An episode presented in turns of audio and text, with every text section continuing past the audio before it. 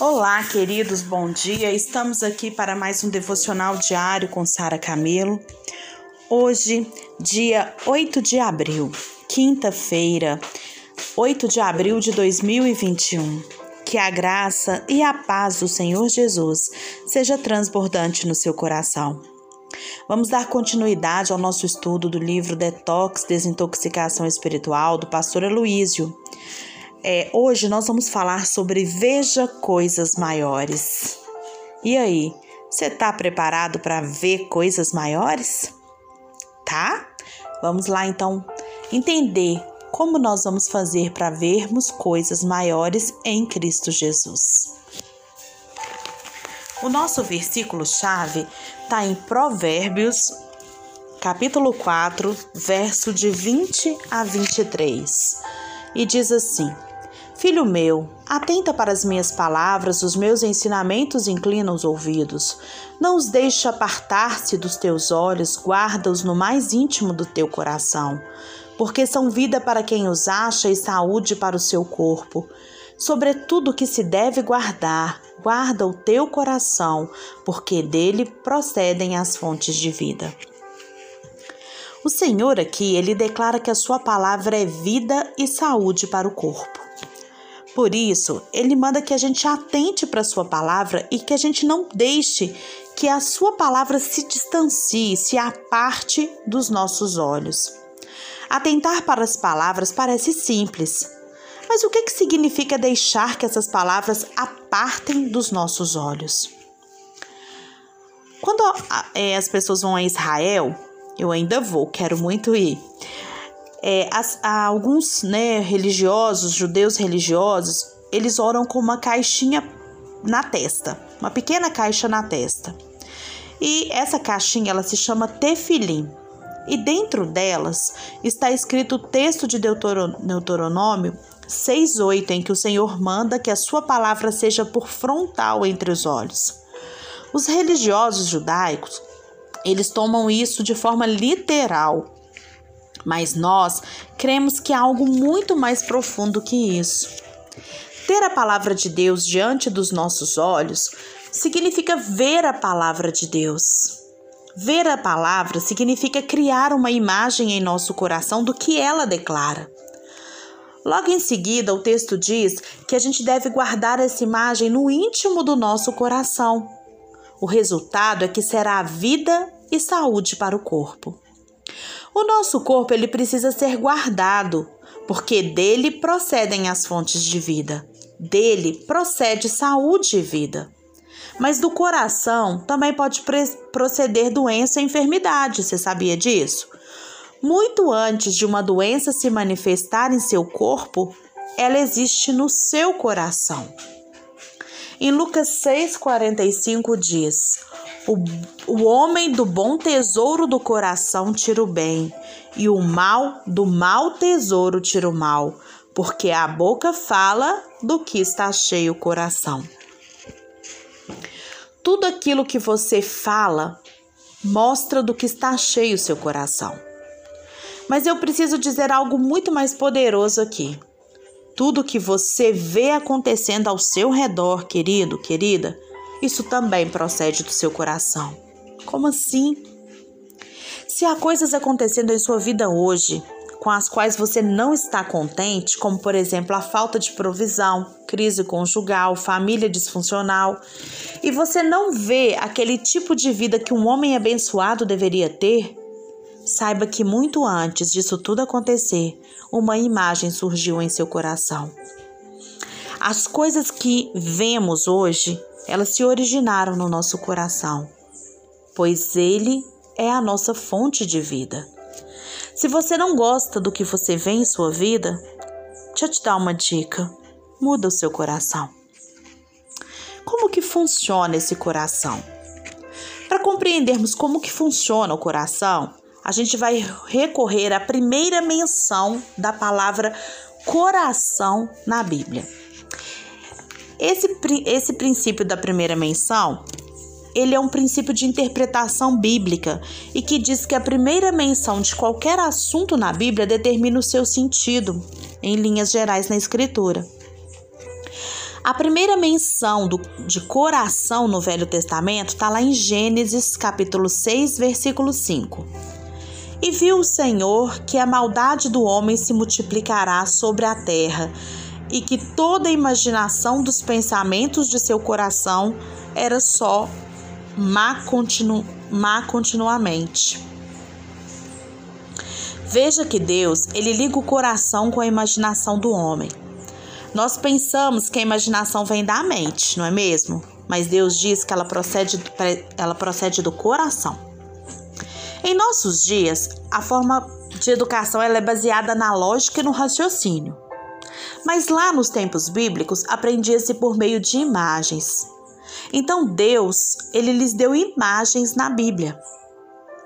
O Senhor, ele sempre nos dá imagens de fé sobre a vida. E a maneira como ele libera fé é dando a nós imagem. Imagens. E não é por acaso que dizem que uma imagem vale mais do que mil palavras, viu, queridos? Muitos pensam que a imaginação ela é inofensiva, mas Deus diz que aquilo que imaginamos já está feito diante dele. Muito antes do homem se tornar perverso, Deus já tinha visto a perversidade da imaginação do seu coração. E esta é a razão por que, o, diabo, porque o diabo procura encher o coração do homem com pornografia, com imagens que vão fazer a gente ir para outros caminhos. Quando essas imagens, por exemplo, de pornografia é formada dentro do nosso coração, elas se tornam parte do nosso coração. Olha o que Jesus diz em Mateus 5:28. Eu, porém, vos digo: qualquer que olhar para uma mulher com intenção impura no coração, já adulterou com ela. Quando as pessoas fantasiam, elas não usam a parte racional da mente, mas elas usam a imagem, as imagens. O inimigo, ele sabe que tudo aquilo que for colocado na sua imaginação será reproduzido na sua vida. E por isso Deus quer purificar a nossa imaginação. A primeira menção de coração no Novo Testamento, a gente viu lá em Gênesis a primeira menção na Bíblia. Agora, a primeira menção no Novo Testamento está lá em Mateus 5,8 e diz: Bem-aventurados os limpos de coração, porque verão a Deus. O coração, ele está associado ao ver. O que você está vendo no seu coração hoje? O que está aí no seu coração? Se você não gosta do que você tem visto em sua vida, então deixa eu te falar, muda o seu coração, muda a sua imaginação, coloque imagens corretas no seu coração. A Bíblia, ela é um livro de imagens dadas por Deus para transformar o seu coração, o meu coração. Nossa tendência, quando a gente medita na palavra, é tentar entender, analisar e tirar um ensino do texto. Mas a maneira de Deus, gente, não é essa, é de criar uma imagem no nosso coração. No Salmo 1, o Senhor diz que o homem que tem prazer na lei do Senhor e nela medita é como a árvore plantada junto à corrente de águas, que no devido tempo dá o seu fruto e cujas folhagens nunca murcham, e tudo quanto ele faz será bem-sucedido. O Senhor, ele quer que você se veja como essa árvore. Crie a imagem dentro de si como essa árvore verde, cheia de frutos e junto a águas correntes. No Salmo 20, 128, a gente tem uma outra imagem de fé. O homem que teme ao Senhor, o homem que teme ao Senhor, ele come do trabalho de suas mãos e é feliz. Coloque essa imagem no seu coração e desfrute dela.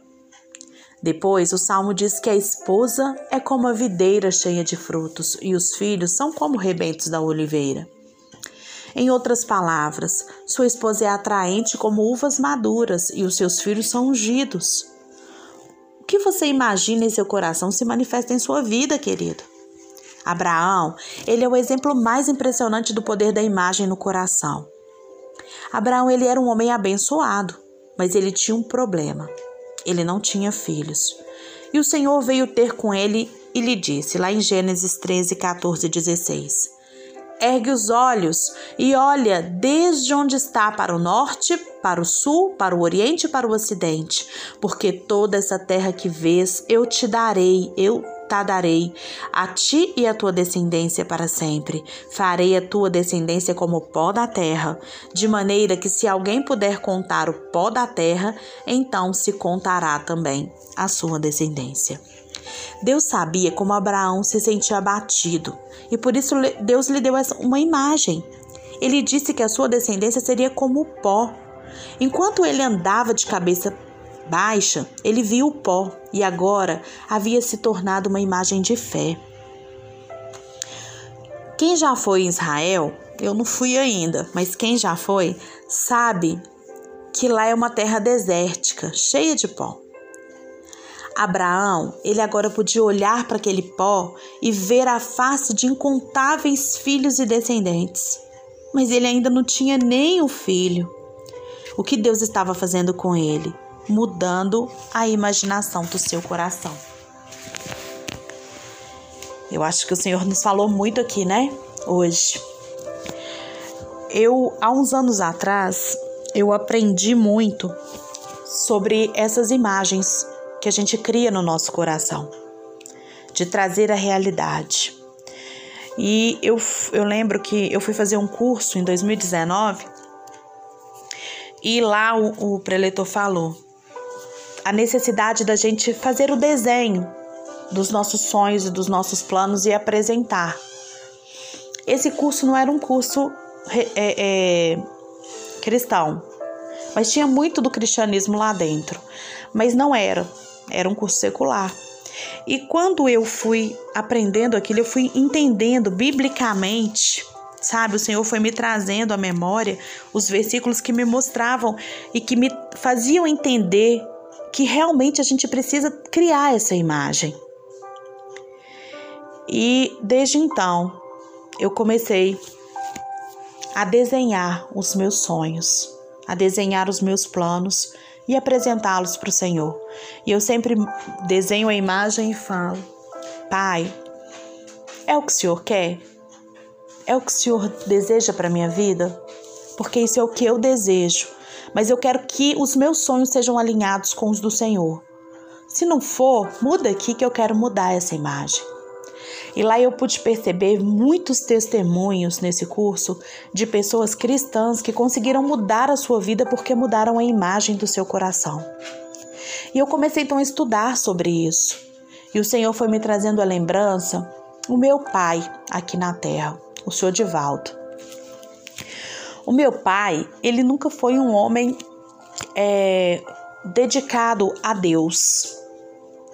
Mas o meu pai sempre teve algumas posturas na vida dele que me chamou muita atenção. Nenhuma delas era de desenhar o que ele queria. E eu lembro de uma experiência que nós tivemos, assim, várias experiências na nossa vida nós tivemos dos sonhos do papai. Mas uma que me chamou muita atenção foi que o meu pai estava quebrado, ele tinha perdido tudo, tudo, tudo mesmo. Estávamos vivendo de ajuda em 1983, 84 por aí. E meu pai, ele tinha um amor muito grande pela fazenda dele, que era do meu avô, né? E que ele tomava conta e que era de todos os irmãos. E o meu pai perdeu a fazenda numa plantação. E aí quando ele é, que a gente voltou para Belo Horizonte, a gente foi morar, né, no, de aluguel, porque a gente não tinha sobrado nada. E e ele ficava falando como que ia ser a vida dele, sabe? Ele falava como que ia ser, ele falava assim: é, a minha vida eu vou ter uma fazenda assim, assim, assim, eu vou é, ter um gado assim, eu vou ter é, isso, eu vou ter aquilo. E a gente, assim, eu lembro que eu tinha seis anos e eu lembro da minha mãe rindo e a gente rindo e pensando assim, coitado. Se ele tiver dinheiro para pagar as contas e para comprar comida, já tá bom. E ele falava assim: Deus vai me dar isso tudo. E ele traçava, ele desenhava, ele escrevia, ele trazia na sua memória, ele dava os detalhes pra gente. E eu lembro que ele pegou e começou a descrever a fazenda que ele iria comprar. Gente, ele não tinha dinheiro para pagar o aluguel do mês. E ele começou a traçar como que ele ia comprar aquela fazenda. Como que seria a fazenda. E ele ia traçando, ah, vai ser assim, vai ser assado, vai ter essa água, vai ter isso, vai ser um pasto assim, vai ser assado. E a gente ria, a gente achava divertido aquilo. Em 1990, ele comprou a fazenda.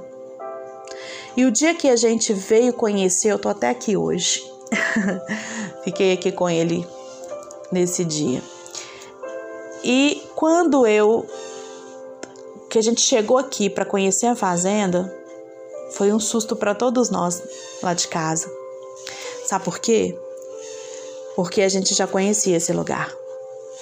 Tudo que ele tinha falado que ia ter, tinha. E ele conseguiu, em seis anos, trabalhando muito, claro, comprar essa fazenda que ele tanto queria. E tudo na vida dele foi assim. Isso não por uma questão religiosa, não por uma questão de uma indicação religiosa, porque ele não tinha. Por uma indicação dele, por uma intuição dele. Ele trazia, ele ia fazendo as coisas dessa maneira. E ele falava: Deus vai me abençoar, eu vou conseguir. E a gente, né, cobrando dele às vezes um posicionamento de, de, de religiosidade, e ele falava que ele não estava preso a isso. E aí, ele tudo tudo que ele conseguiu, a casa que ele conseguiu, né, lá em Contagem para ele morar e tudo assim, tudo ele foi, tudo que ele conseguia, ele comprava uma coisa, a gente ele já tinha contado pra gente daquilo. Ele já tinha falado como que aquilo ia ser. E aí quando eu fiz esse curso, em 2019, eu cheguei e falei, ele, ele hoje ele tem um tumor muito grande na cabeça e por causa desse tumor, é um tumor benigno, mas por causa desse tumor ele desenvolveu Alzheimer, então ele perdeu a memória. E aí eu cheguei aqui, ele tá ali sentado, eu falei assim, pai, como que o senhor colocava em prática isso sem o senhor conhecer neurolinguística, sem o senhor conhecer física quântica, por que, que como que o senhor colocava isso em prática? Ele ficou assim olhando para mim e falou assim: porque um homem tem que sonhar. E eu falei assim, pai, e agora assim, a vida dele hoje se resume a deitar e deitar e levantar, sentar no banquinho igual ele tá sentado ali agora, ficar olhando para o céu. Levantar, comer e deitar de novo. E aí eu falei assim, pai, como que o senhor, um homem de tanta visão, pai, o senhor que está sendo descoberto hoje pela ciência, o senhor já viveu isso na sua vida. Como que o senhor está nesse ponto que o senhor está hoje? Qual que é a visão que o senhor teve da sua velhice? Aí ele olhou para mim e falou assim: essa que eu tenho essa que eu estou vivendo. Aí eu falei, pai, por quê? Aí ele falou assim, porque eu imaginava isso, que quando eu ficasse velho, eu ia deitar e levantar a hora que eu quisesse. E eu ri e falei, pai, até isso o senhor projetou. Vamos mudar essa imagem? E ele, não, eu não quero. Esse foi o projeto de vida que eu fiz. Então, a gente percebe que trazer a imagem. Por que, que eu contei esse caso do meu pai? Porque a gente, a gente entende que trazer a imagem, a palavra de Deus se tornar imagem na nossa, no nosso coração, é um propósito do Senhor. Quais as imagens você tem criado no seu coração hoje? Imagens de vitória ou imagens de derrota? Imagens de paz ou imagens de guerra?